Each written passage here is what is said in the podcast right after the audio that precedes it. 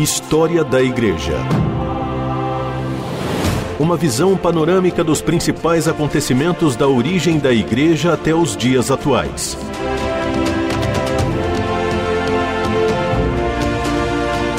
A apresentação do pastor e historiador Marcelo Santos.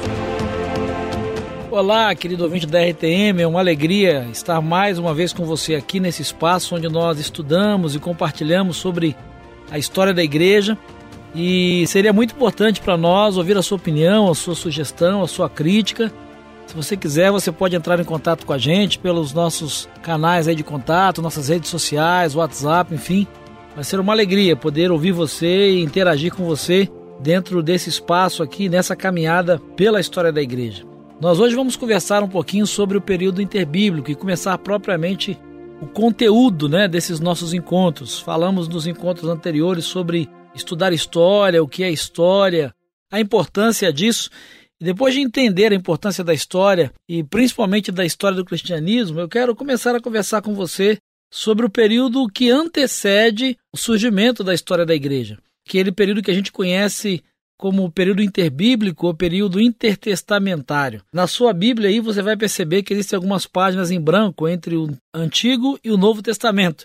E muita gente gosta aí de fazer anotações, colar adesivos, enfim, né? mas na verdade essas páginas não são para isso, elas têm um significado histórico que seria um período onde não teria acontecido nenhuma revelação da parte de Deus específica, mas há uma história nesse período, há uma história registrada e que tem um papel muito importante para a história do cristianismo para tudo que vai acontecer depois. É o período de transição entre o Antigo Testamento, entre aquela realidade que a gente conhece ali do Antigo Testamento, do povo exilado, o povo de Israel debaixo do domínio estrangeiro, e de repente a gente chega no Novo Testamento e encontra a igreja sob o domínio do Império Romano. Que mudanças aconteceu nesse período para que a gente pudesse encontrar um judaísmo e um contexto tão diferente. Né? A gente até percebe que no final do Antigo Testamento, por exemplo, você não vê fariseus, saduceus, essênios, essa divisão política que a gente encontra no Novo. Isso tem muito a ver com aquilo que a gente conhece como período intertestamentário, né, o período interbíblico. Essa história do período interbíblico, ela envolve o período entre o ano 334 a.C até mais ou menos o ano 132 depois de Cristo. É um período histórico que começa aí com as conquistas de Alexandre o Grande e a revolta vai até a revolta de Bar Kokhba. E, e, essas guerras, esses conflitos vão delimitar esse período que a gente conhece como período intertestamentário. Alexandre o Grande, você já deve ter ouvido falar sobre ele, foi um imperador muito famoso e ele vai ser o imperador da Macedônia e vai assumir o poder no ano 336 antes da era cristã.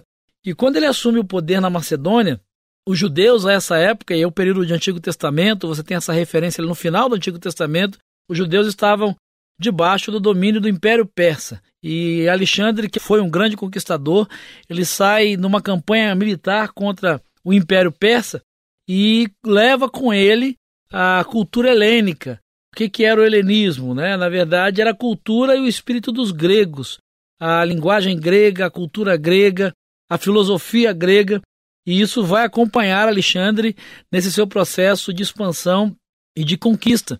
E isso, de certa forma, vai mudar o quadro e o contexto ali da cultura judaica, da religião judaica, vai influenciar muito na questão cultural e até mesmo na língua que é escrito no Novo Testamento. Mas isso a gente vai conversar daqui a pouquinho.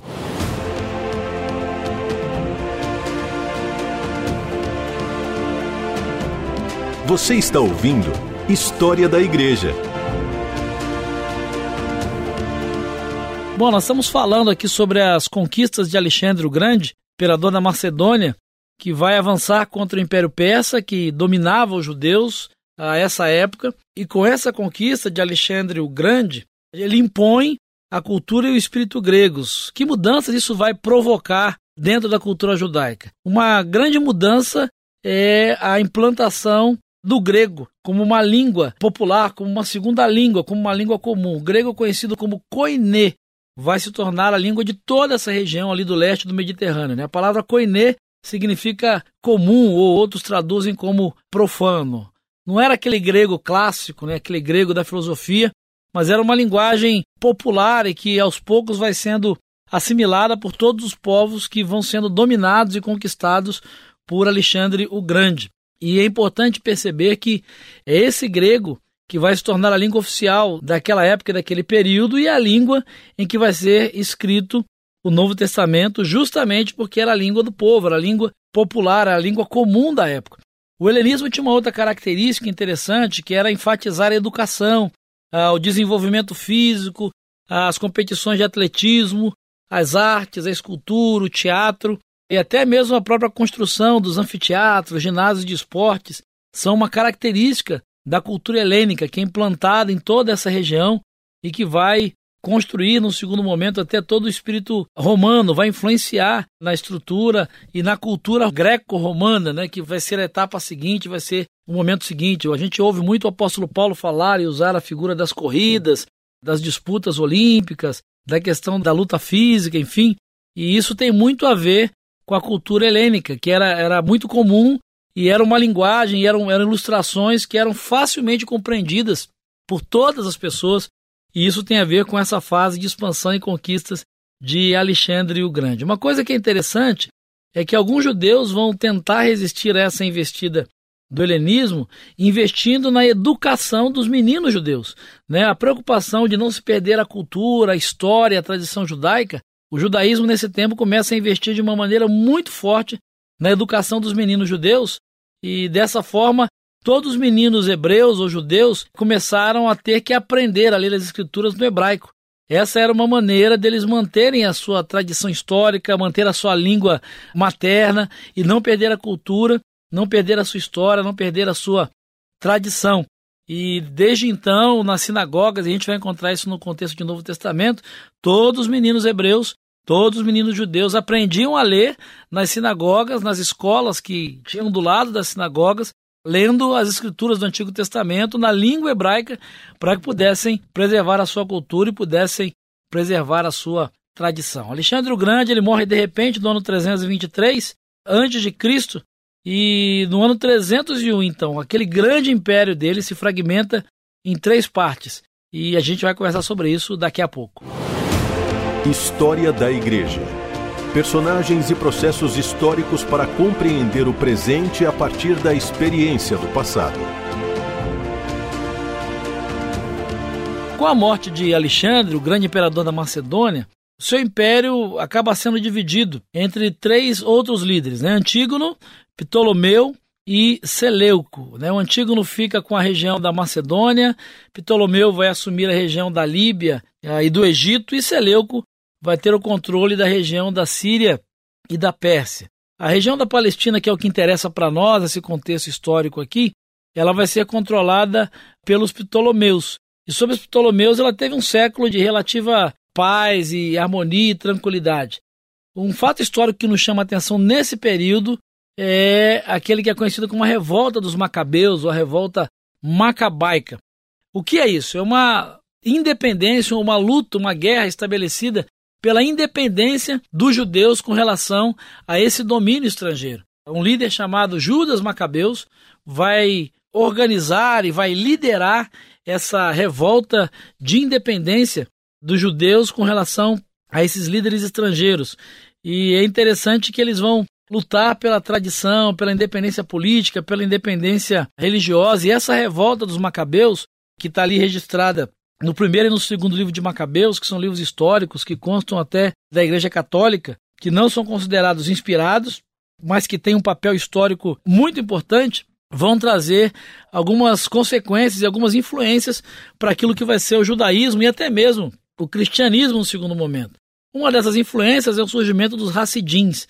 Quem eram os Hassidins? Eram homens piedosos que valorizavam muito a obediência à Torá, tradição, e é interessante que alguns vão até dizer que por esse zelo pela lei, esse zelo pela escritura, os Hassidins seriam até mesmo os ancestrais espirituais dos fariseus e talvez até mesmo dos essênios.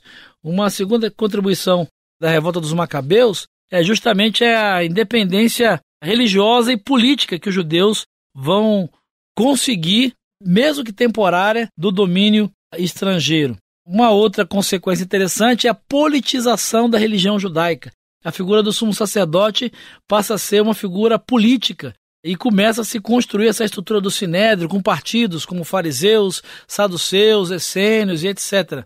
Aí essa concentração na lei, essa concentração na valorização da lei vai promover o desenvolvimento dos fariseus, que são personagens tão conhecidos dentro do Novo Testamento e no surgimento do cristianismo ali, principalmente durante o ministério de Jesus.